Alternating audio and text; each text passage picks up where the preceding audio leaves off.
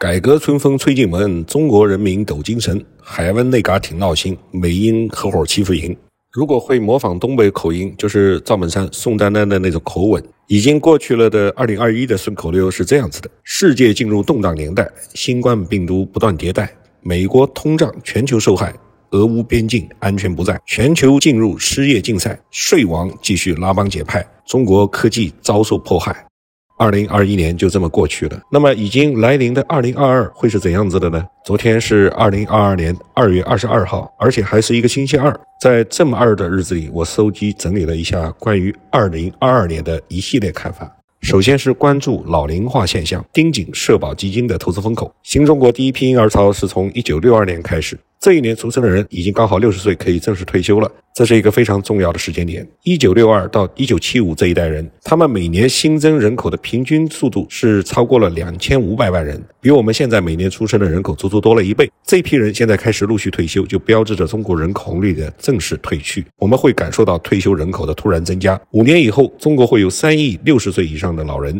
十年以内新增的退休人口会占全部人口的百分之二十。原来是他们在替我们交税、交养老金。退休之后，就轮到他们开始消耗养老金，这一进一出就是百分之四十的社会产能。婴儿潮落而退休潮起，这种事儿全世界各国都经历过。日本的婴儿潮是九十年代退休，当时日本的人均 GDP 是三万美元。美国的婴儿潮是零八年开始退休，当时美国的人均 GDP 是五点一万美元。而我们国家的婴儿潮是从二零二二年开始正式退休，可是我们的人均 GDP 才刚刚突破了一万美元。为了应对这个情况，我们会陆续看到一些弹性的退休政策。真正的落地，而要从根本上解决养老问题，一方面是要看二零三五年之前我们是不是还能把 GDP 翻倍，另一方面就是要看养老金本身能否迅速的增值。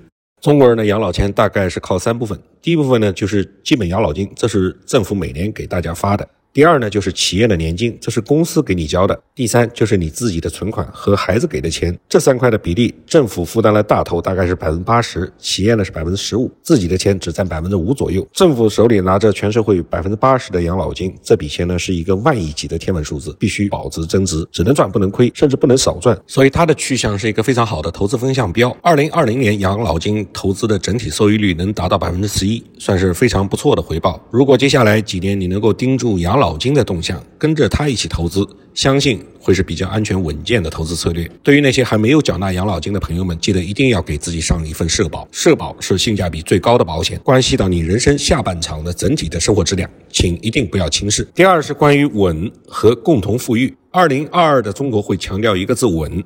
眼下我们正在面临需求、供给和大众信心的三重压力的夹击，重新稳住大盘会成为整个国家的主旋律。二零二一年十二月十号定调二零二二年的中央经济工作会议的通稿里面，二十五次提到了“稳”字。具体来说，二零二二年的中国要怎么稳？其实呢，也就是从之前我讲过的“六稳六保”那几个方面来分别理解。我今天不再重复，但是要加上一个更重要的主题：共同富裕。强调促进共同富裕，不是搞平均主义，也不是搞杀富济贫、杀富致贫。中国现在还不够富，要先恢复元气，得继续把资本引导到正确的地方。企业对未来有信心，才能够扩大生产，居民也才能有更好的就业，才有更多的钱可以消费，资本也才会更愿意投资，这样才能形成良性的循环。第三呢是扶持小微企业。二零二二年二月下旬，也就是前两天，发改委联合多部门又下发了。八项促进行业平稳增长和四十三项恢复困难领域发展的政策。中国目前在营的企业大概有四千六百万家，其中的小微企业就已经超过了三千五百万家，他们贡献了全国百分之五十以上的税收，百分之六十以上的 GDP 和百分之八十以上的劳动就业。在时局艰难的时候，小微企业确实是最痛苦的，他们的压力就是中国经济的压力。所以，二零二二年要给小微企业减压，其中一大关键词就是减税。在政府层面要减少税费，在银行层面要多加支持，要创造环境让小微企业活下去。二零二二年对于小公司和创业者来说，也许没有大的风口，却可能会有小的机会。比如说，元宇宙目前是噱头大于实际，但是在唬人的概念背后，下一个数字时代的浪潮其实已经悄悄地出现了。接下来，不管是游戏业、虚拟偶像、区块链、数字孪生，还是 AR、VR，其实都是在孕育一些机会。再比如说，社会已经进入稳定态了，很多人在学习、健康、娱乐、兴趣上面花的时间就反而会多起来。那么这些细分领域反而能够有所增长。还有呢，流量的红利虽然已经消失，但是像微信、抖音、B 站还有小红书这些平台也会因此加速商业化。所以呢，在这些平台上就会出现一些新的赚钱机会。第四是关于外贸，全球消费降级，中国产业升级，海外疫情失控，中国疫情严控，中国的出口反而是大放异彩，跨境电商突飞猛进。中国二零二一年的贸易总额还没有统计出来，但估计能够达到五点七万亿美元。要知道，我们的“十四五”规划里边给二零二五年定的目标也就只有五点一万亿美元，等于说我们五年计划的第一年就把五年之后的任务给完成了，这是二零二一我国经济的意外之喜。这股势头，我估计二零二二年还会延续。RCEP 已经正式生效，所以中国的跨境电商在二零二二年还会有进一步的发展。接下来，国家对外贸的支持还会加码，尤其是在外贸行业里面，还会支持那些通过提升技术、打造品牌、成为品类龙头的那些公司。第五，我们要讲经济将由传统的土地财政向绿色科技、专新特新方面转向，也就是说，科技、制造、金融这个新的产业三角将会取代过去三十年的房产、金融和土地财政那些旧的三角。接力成为中国的支柱产业。国家对于房地产企业和“房住不炒”这两者之间采取的是截然相反的概念。房子作为消费品这一面，国家是鼓励的，将会继续实施政策予以扶持，支持房地产行业良性发展。因为它的规模大、链条长、涉及面广、经济占比高，所以房地产行业这个产业是肯定不能一蹶不振的。脱了一层皮之后，要沿着新的逻辑继续良性发展。但是把房子作为投资品，则是要打击的，坚决打击。不管经济压力有多大，房住不炒都会继续实施到位。我。我曾经在前面的多个音频里面讲过“房住不炒”的事情，这是不知道第几次重复了。回过头来看，只能说不要怀疑中国在大是大非问题上的说到做到的能力。第六是关于结婚和就业，因为前面讲讲过了老龄化和旧的产业转型，那么我们现在要来谈谈年轻人的二零二二。二零二二对于年轻人来说意味着什么呢？年轻人为什么不结婚呢？好的工作还能继续找到吗？二零二二年，这是连零零后这一代人正式开始结婚的年龄。中国男性的法定婚龄是二十二岁。有一个段子说得好，他说：“你十八岁就可以参军，可以上战场，但是二十二岁才可以结婚，说明婚姻是比敌人更难对付的。”如果房价跌了，结婚率是不是就能涨回来呢？从二零一三年开始，我国的结婚率就是一路向下。七零后这一代人在三十岁时候的结婚的比例是百分之六十四，八零后这一代人在三十岁的时候结婚的比例是百分之四十九，而九零后在三十岁结婚的比例只有百分之四十一。零零后的这个比例，我估计肯定要跌到百分之四十以下。很多人说是因为房价太高，让中国的年轻人不敢结婚，可能确实有这方面的原因。但是我们的父母那一代物质条件差的更多，不光没有房子，甚至很多人连家具都没有配齐。为什么他们还结婚了呢？我们假设明天房价突然下跌了，那么现在的年轻人是不是突然就都结婚了呢？我觉得不会。我们回过头来看一看，二零一三年结婚率突然下降的那一年，发生了两件事儿，应该不是巧合。第一件是中国外卖行业的全面启动。这一年，美团正式成立，开始和饿了么进行资本大战。也就是在这一年，我们第一次见识到了烧钱补贴式的疯狂扩张。一夜之间，年轻人都学会了点外卖，大家的生活质量开始提高的同时，也深深的伤害了方便面和婚庆行业。而八零后、九零后正是外卖的最大的客户群体，用户的总量接近五个亿，基本覆盖了所有的年轻人。而同样是在二零一三年，中国的游戏行业完成了全面的崛起。在零八年的时候，中国的游戏玩家总数只有七千万，还显得。比较少，而到了二零一三年，中国的游戏玩家突破了五个亿，到现在是六亿多人。所以，二零一三年这一年也是游戏覆盖年轻人的第一年，特别是手机游戏的崛起，吸引了大量的女性用户和轻度用户。我们可以很明显的感到，这些年玩游戏已经成了年轻人的主流。打游戏、点外卖虽然听起来有点不求上进，但是现在五亿的年轻人，这两样东西完全满足了大家生理和精神上的基本需求。再搭配上各种手机 App 的使用，我们的社交、生活、娱乐的需求完全可以自行。行解决，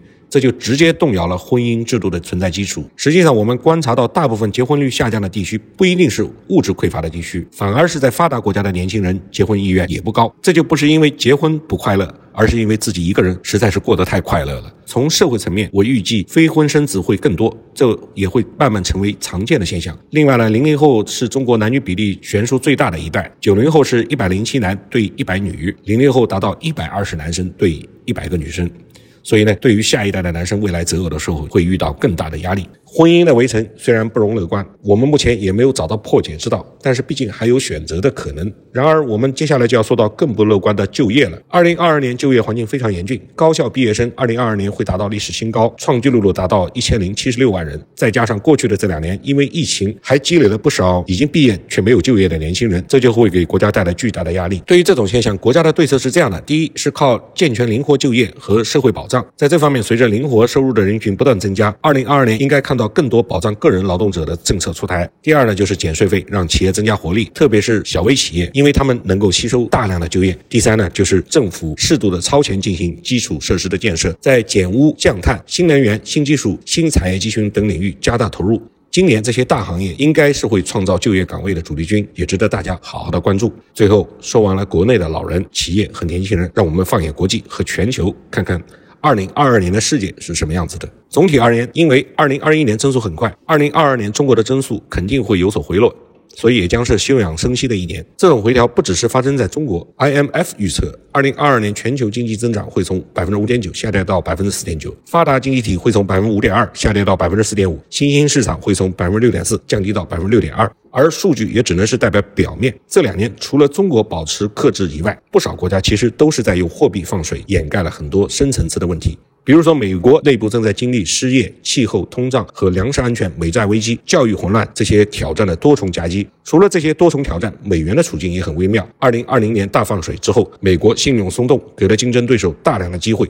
欧元、人民币、数字货币都在不同的侧面挑战美元的霸主地位，尤其是比特币和以太坊这样的超主权数字货币，正在对国家主权背书的美元从最底层的存在逻辑上提出质疑。而这种种不利因素又加大了美国的底层和社会精英阶层的撕裂。在这样的背景之下，拜登的支持率是一跌再跌。所以说，二零二二年的中期选举也可能会是一出好戏。董王能否在二零二四年卷土重来，就看他了。而董王有可能回归这件事儿，又让美国和欧盟。